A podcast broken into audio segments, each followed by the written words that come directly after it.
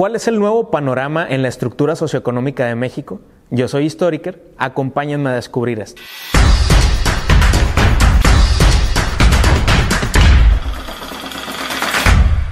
La estructura socioeconómica de México, como lo hemos visto, lo hemos comentado, lo hemos platicado y analizado, pues ha sufrido diferentes transformaciones gracias a los modelos económicos, a los eh, contextos macroeconómicos, a la política monetaria interna del país, a los problemas sociales, a las transformaciones, a los movimientos, a las minorías, a la lucha de derechos.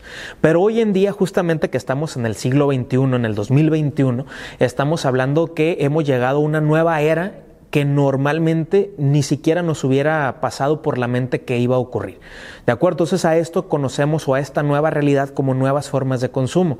Por ejemplo, hoy hemos cambiado nuestros patrones de comprar y de adquirir productos y hemos volcado en la tecnología y en la globalización y en el Internet todas nuestras esperanzas de intercambio. ¿De acuerdo? No digo que esté mal, al contrario, sino que nos une a todos y nos facilita la comunicación y nos facilita prácticamente toda la vida, ¿no? Cuando hablamos de nuevas formas de consumo, estamos hablando de transformaciones económicas, estamos hablando de transformaciones tecnológicas que han provocado cambios en los patrones de consumo. Es decir, yo como persona, como ciudadano, cómo modifico o cómo cambio mi forma de relacionarme con el mercado. ¿De acuerdo? Cuando estamos hablando de nuevas formas de consumo, también estamos hablando que las telecomunicaciones y los, los dispositivos digitales y electrónicos hoy en día, hoy por hoy, son, son eh, muy buscados y son nuestro, nuestro epicentro, de nuestra, son el centro de nuestra vida, de todas nuestras actividades. Estamos hablando, por ejemplo, que celulares, que tabletas y plataformas digitales hoy en día forman parte de nuestra vida cotidiana, pública, privada y también de nuestra forma de ser como mexicanos y como actores dentro de un contexto económico internacional. Hoy en día, por ejemplo, nosotros accedemos a contenido de diversas partes del mundo gracias, por ejemplo, a plataformas de streaming como es Netflix, como es Blim, HBO, eh, Disney Plus, eh, eh, no sé, diferentes tipos de plataformas, Roku, de acuerdo, que nos abren un panorama de diferentes culturas, diferentes idiomas, diferentes países, diferentes tradiciones que están únicamente al alcance de un clic o de un zapping, ¿no? Antes se decía zapping, ¿no? Cuando agarrabas el control de la tele y le cambiabas y le cambiabas y le cambiabas, ¿no? Entonces, ahora eso ya se transformó pues a, la comodidad de un solo clic desde cualquier dispositivo eh, digital o de cualquier dispositivo tecnológico. Estamos hablando de las nuevas formas de consumo. Eh, o, cuando nos referimos a esto, eh, significa que tenemos disponibilidad de bienes y servicios a nuestro alcance, en número de cosas. Tú quieres, no sé, una sudadera y puedes entrar a Amazon, a eBay, a Mercado Libre y hay infinidad de productos de diversas partes del mundo o incluso también del mercado nacional, de las cuales tú puedes escoger. Y entonces hoy en día los consumidores pues estamos interconectados unos con otros. Eso también habla que nosotros como consumidores, como actores de un contexto económico internacional, tenemos la capacidad de compra. De acuerdo, es decir, nosotros ya tenemos o manejamos nuestras cuentas eh, bancarias en el teléfono mediante aplicaciones. Podemos hacer transferencias, podemos hacer bloqueos, podemos hacer pagos. De acuerdo, y todo, todo pues nos va a permitir estar interconectados en esta gran esfera que se llama globalización. Em, vamos a ver también eh, que junto con estas nuevas formas de consumo aparecen o en este nuevo panorama del siglo XXI algo que se conoce como los costos sociales. Es decir, son las asignaturas que hasta la fecha seguimos teniendo pendientes como sociedad, como mexicanos, como latinoamericanos, como ciudadanos del mundo, como se dice. ¿no? Estos temas pendientes, por ejemplo, son eh, uno de ellos, y yo creo que es el más importante, es el de la pobreza. Hoy en día pleno siglo XXI con tanta tecnología, con avance científico, con avance tecnológico, con desarrollo industrial, con globalización, con diferentes tipos de oportunidades, seguimos teniendo pobreza.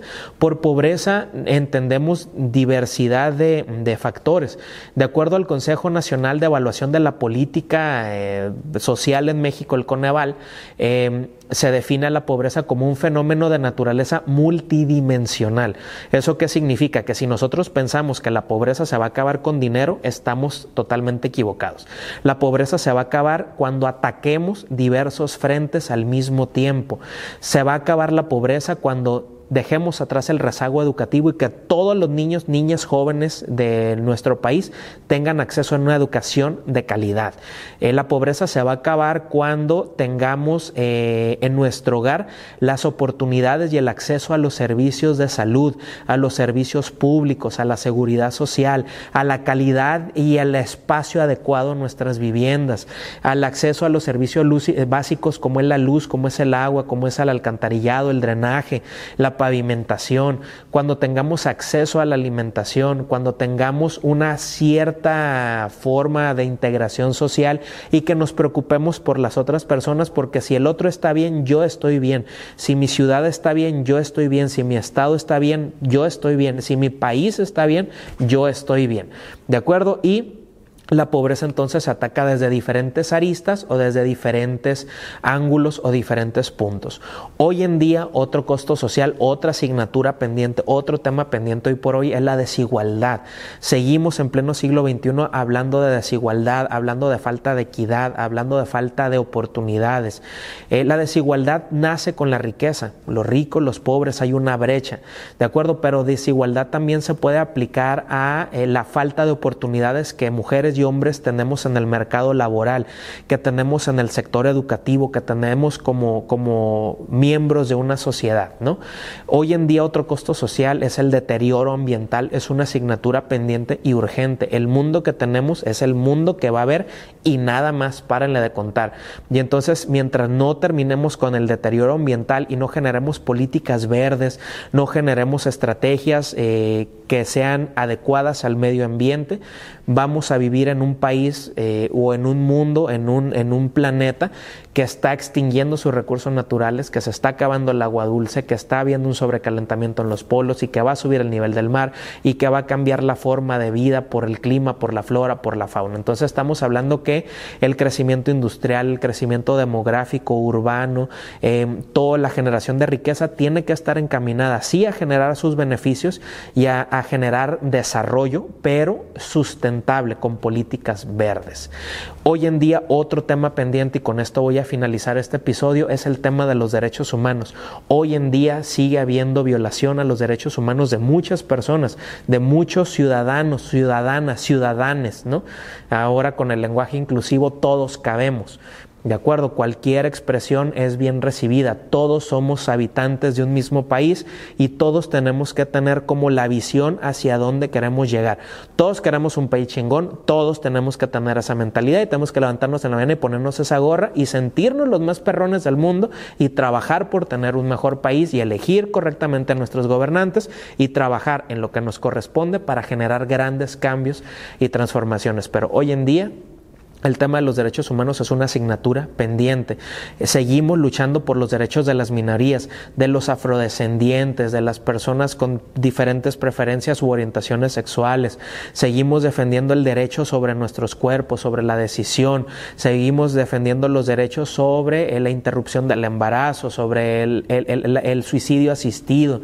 Seguimos eh, buscando que en las leyes se proteja a las mujeres eh, y, y se tipifique el feminicidio como un delito delito grave.